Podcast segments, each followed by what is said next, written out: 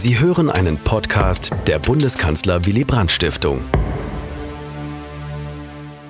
Der Frieden ist nicht alles, aber alles ist ohne den Frieden nichts. Das ist ein bekanntes Zitat von Willy Brandt. Das 20. Jahrhundert, sein Jahrhundert, war nicht von Frieden geprägt, sondern von Konflikten, zwei Weltkriegen und einem Kalten Krieg.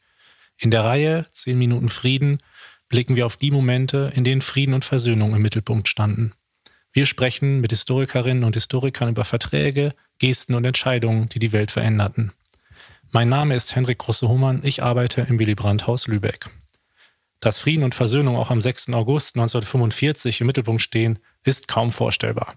Nachdem der Zweite Weltkrieg in Europa bereits seit drei Monaten beendet ist und Japan die Kampfhandlungen nicht einstellt, beschließen die USA erstmals Atombomben einzusetzen.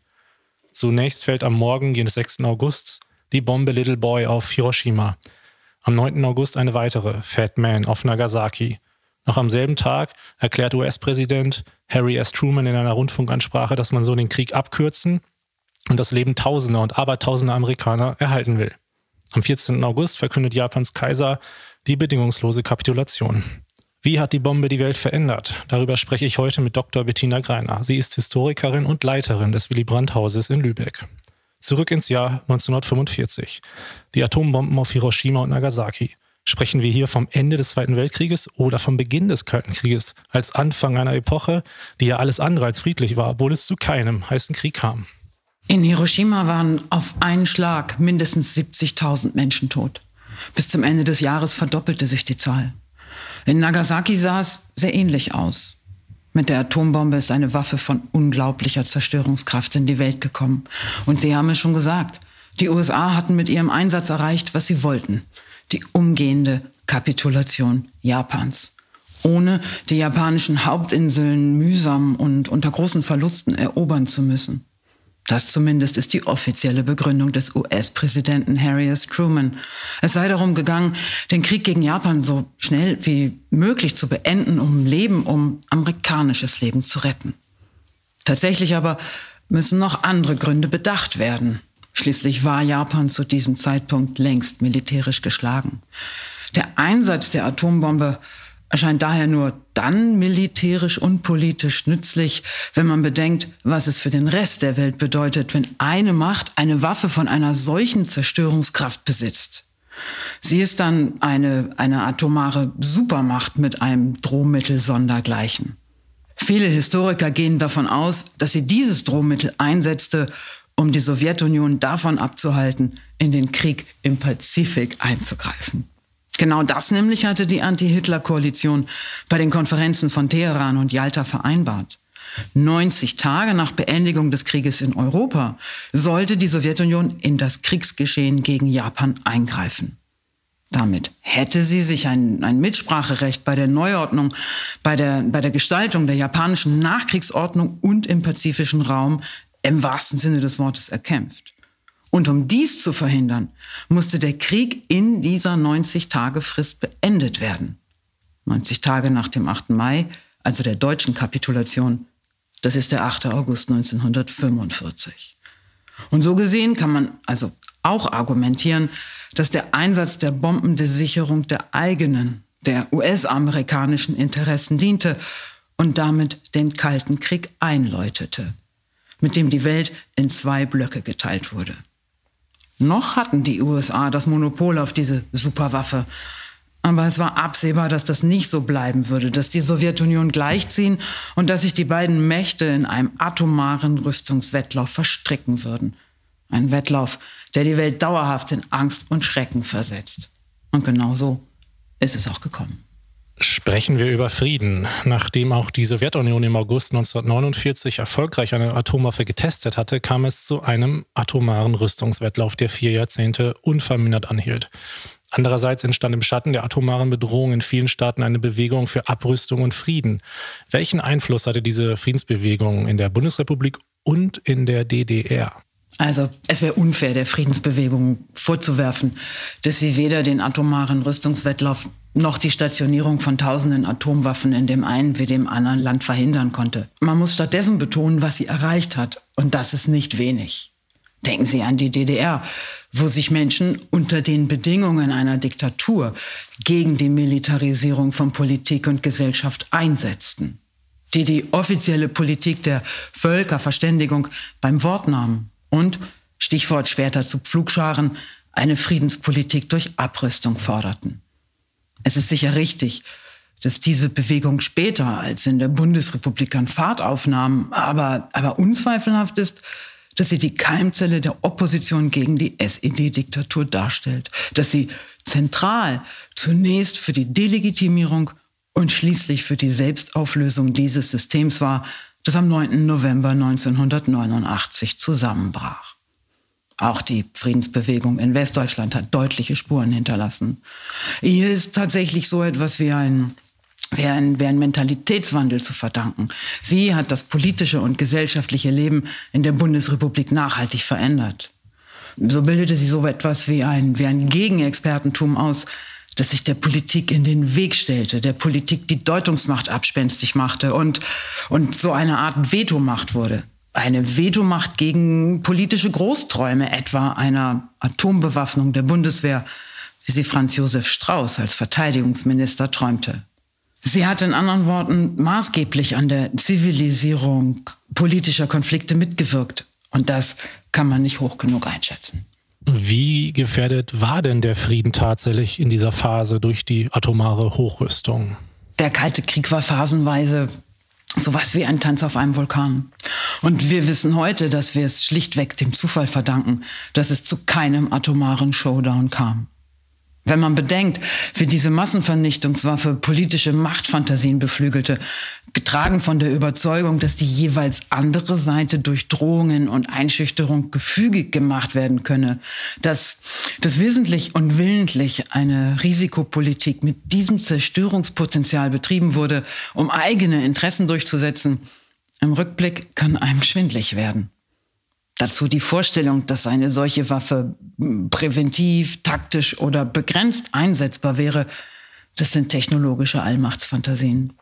Denn an einer Tatsache gibt es mit Blick auf diese Waffe und die Hochrüstung kein Vorbeikommen. Wer als erster schießt, ist als zweiter tot.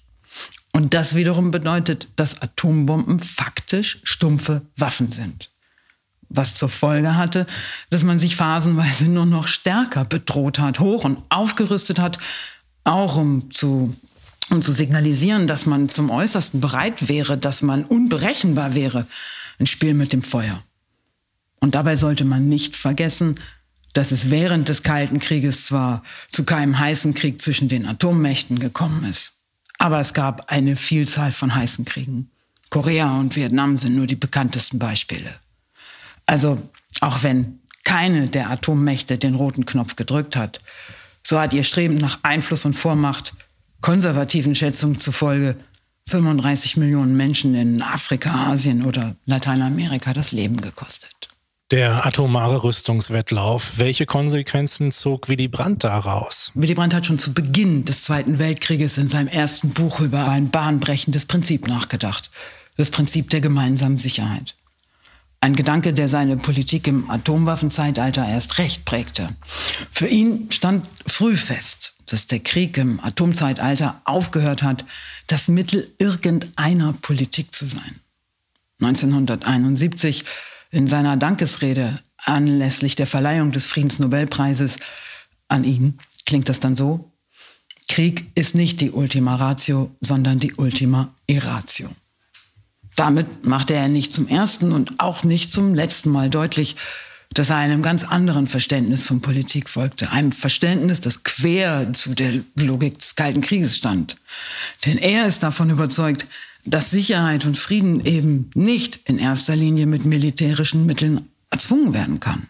Mehr noch, er ist davon überzeugt, dass genau derjenige Sicherheit und Frieden aufs Spiel setzt, der sie von Atomwaffen abhängig macht. Genau dagegen.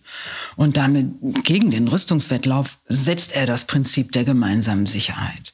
Nicht Sicherheit voreinander, sondern Sicherheit miteinander. Nicht Abschreckung, Drohung, Misstrauen, nicht Übermacht, sondern Kooperation mit dem Konkurrenten, Kontrahenten, Vertrauen und auch Vertrauensvorschuss.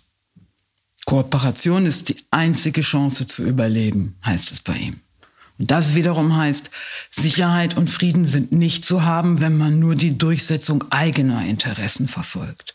Sicherheit und Frieden bedürfen stattdessen des Ausgleichs von Interessen. Nicht Durchsetzung, sondern Ausgleich. Das ist der Ansatz von Willy Brandt. Ein Ansatz, der ihm in den Hochzeiten des Kalten Krieges nicht nur Freunde machte, wie auch seine damals umstrittene neue Ostpolitik zeigt. Heute wird das Thema Atomwaffen und Atomkrieg von anderen Großthemen wie Klima- oder Umweltschutz überlagert. Warum sollte man sich dennoch verstärkt mit dem Problem nuklearer Bewaffnung auseinandersetzen? Es ist richtig, dass die Gefahr eines Atomkriegs aktuell von anderen politischen und gesellschaftlichen Großthemen überlagert wird. Aber das ist nichts Neues.